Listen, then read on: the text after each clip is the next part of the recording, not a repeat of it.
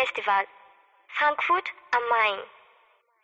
So, herzlich willkommen beim Kompendium des Unbehagens. Mein Name ist Michael und wir reden heute wieder über einen Film von der Nippon Connection. Ich glaube, heute wird's relativ kurz und knapp und überhaupt, denn wir haben eine Dokumentation, die da heißt Koshien, Japan's Field of Dreams.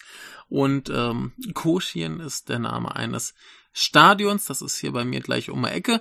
Und ähm, das ist seit äh, ewigen Zeiten äh, zur Zeit, äh, als dieser Film produziert wurde, was das hundertste Jahr äh, wird da das äh, große äh, Highschool Baseball Turnier, das große einmal im Jahr quasi äh, landesweit äh, ausgetragen.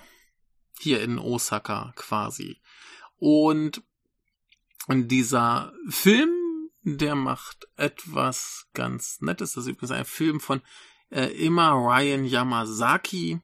Und ähm, hier wurde dann quasi das Jahr vorher, da wurden zwei Teams begleitet. Der Fokus liegt auf einem Trainer namens Misutani, der an einer Highschool in Yokohama eben Trainer des Baseballteams ist. Und er hatte nun einen äh, Schüler, der in Iwate, irgendwo Nordjapan, jetzt äh, Trainer ist und er hat unter anderem so Spieler wie Shohei Otani. Man kennt ihn vielleicht, der spielt gerade in Amerika relativ erfolgreich äh, Baseball. Äh, der hat, der wurde nun von diesem Trainer hervorgebracht und so folgen wir quasi diesen beiden Teams so ein bisschen. Der Fokus liegt auf Misutanis äh, Team in Yokohama, aber das andere, das kommt auch immer noch, kommt immer wieder und wieder und wieder und äh, ja, da kommen eben immer wieder Dinge. Und äh, erstmal vorweg, mein Verhältnis zu Baseball ist so relativ non-existent. Ähm, ich habe noch nie ein richtiges Baseballspiel gesehen. Ich habe gerade so Ahnung, wie die, wie die Grundregeln so ungefähr funktionieren. Ne, ich habe mir das irgendwann mal erklären lassen. Also ich weiß ungefähr, wohin geworfen werden muss. Ich weiß ungefähr, wohin geschlagen werden muss. Und ich weiß, wie Leute quasi rausfliegen können. Und das war so ungefähr, so mein Baseballwissen. Ich wüsste jetzt nicht, wie viele Spieler ein Team hat. Ne? Und ähm, ich finde aber Baseballfilme geil. Und zwar alle. Also Baseballfilme sind grundsätzlich geil. Und da habe ich immer derb viel Bock drauf. Und ähm, ich hatte letztes Jahr hier im Kino schon den Trailer für diese Doku gesehen. Und das sah auch alles sehr fein gefilmt aus, sehr schön. Und äh, ja, klingt halt erstmal interessant zu sehen. So schaffen es diese Teams eben in die Meisterschaft.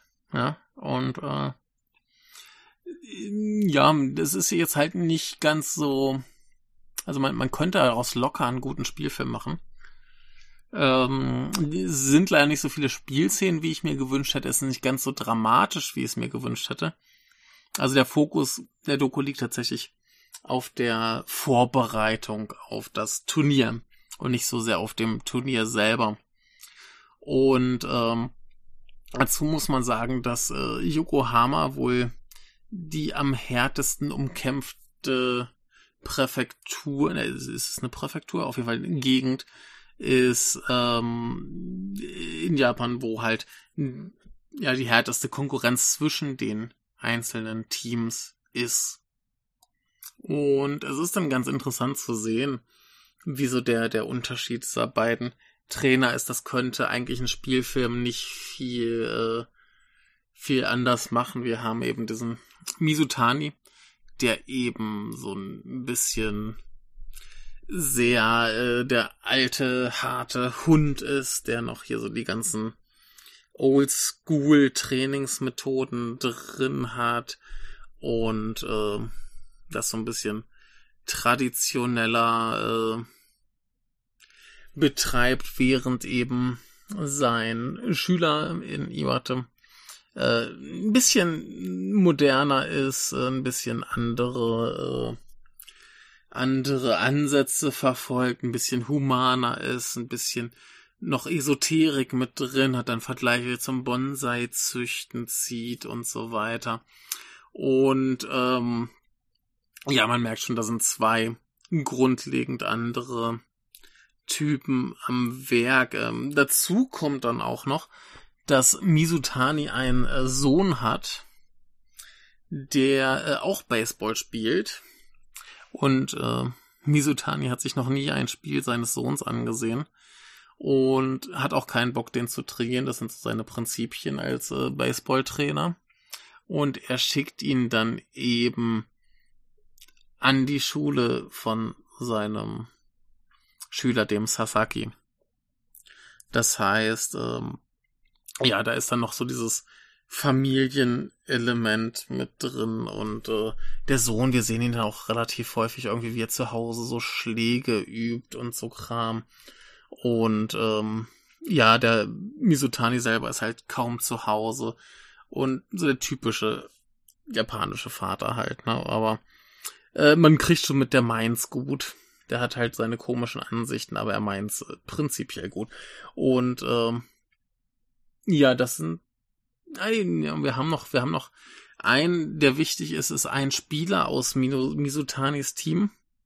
Der äh, war wohl vorher im Team, hat dann aber irgendwie was derb verkackt und soll jetzt quasi irgendwie sein Trainingsdefizit aufholen auf die Chance, dass er jetzt eben wieder ins Team kommt. Man muss auch dazu sagen, Highschool in Japan sind halt drei Jahre. Das heißt, wenn du dann an die Highschool kommst und ins Baseballteam gehst, dann hast du quasi drei Jahre Zeit, gut zu werden. Also wahrscheinlich hast du in der in der Junior Highschool vorher auch schon Baseball gespielt, aber hast du drei Jahre gut zu werden, so gut zu werden, dass du eben in das Team kommst, dass du mitspielen darfst dann musste irgendwie halt noch äh, diese, diese Ausscheidungsqualifikationsspiele vorher gewinnen, dass du irgendwie überhaupt zum Koshien kommst.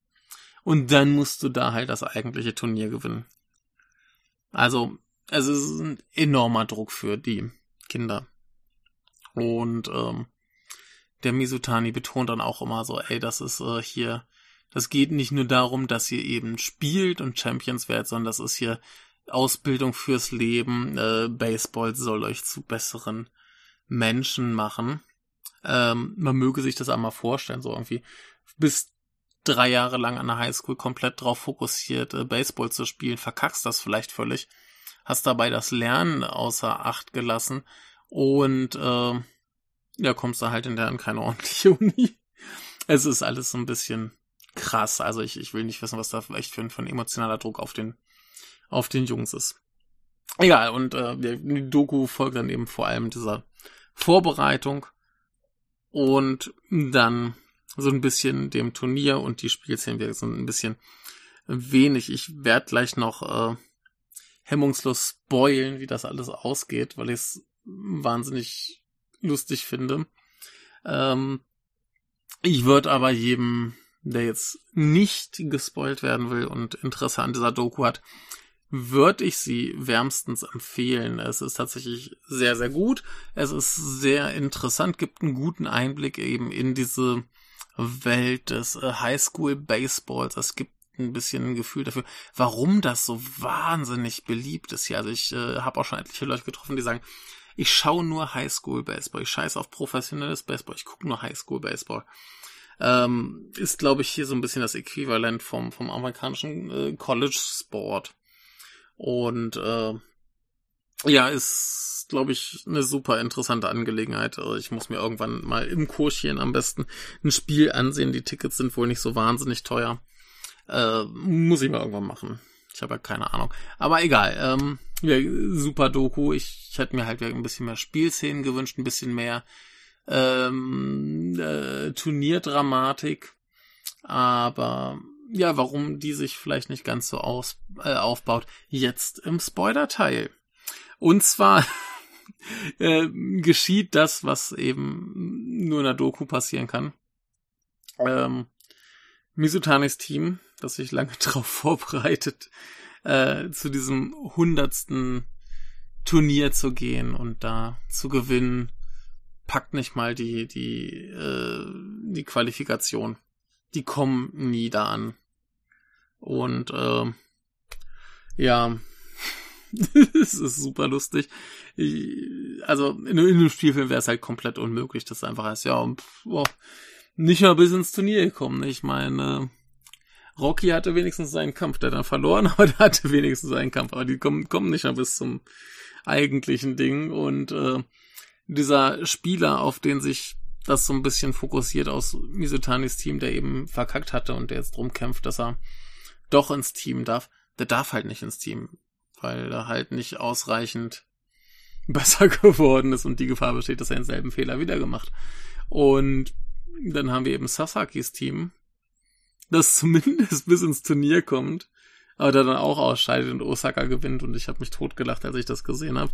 Und es ist, wie gesagt, das ist sowas, dass das, da musst du halt in der Doku mit rechnen. Ich glaube, deswegen haben sie sich dann auch ähm, auf die beiden Teams ein bisschen äh, eingelassen. Ich meine, klar, wir haben noch diese Lehrer-Schüler-Dynamik, wir haben noch das, äh, die Geschichte um den Sohn, was das alles so ein bisschen verbindet. Äh, ich, ich verstehe, warum man diese beiden Schulen ausgesucht hat. ja, äh, keine Ahnung, kann halt schiefgehen, dass man dann die falschen ausgesucht hat und äh, ja, die es dann eben nicht mal bis ins eigentliche Turnier schafft. Ähm, es ist super. Ähm, ja, viel mehr gibt's nicht zu sagen. Äh, schaut es euch an. Es ist mehr so drum zu erleben, wie wichtig und bedeutend ähm, Highschool-Baseball in Japan ist, dass man ein bisschen sieht, wie brutal das mitunter auch ist. Äh, also wie hart die da trainieren und wie hart die da rangenommen werden. Und ähm, ja, ist einfach eine, eine lohnenswerte Sportdoku.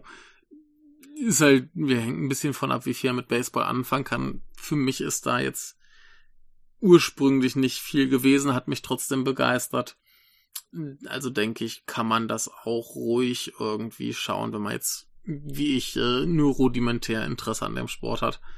Ähm, ja, wie, falls ihr die Gelegenheit habt, schaut euch an, super Ding. Und wir machen hier kurz und knapp schon Feierabend. In diesem Sinne wünsche ich euch noch einen schönen Resttag. Tschüss.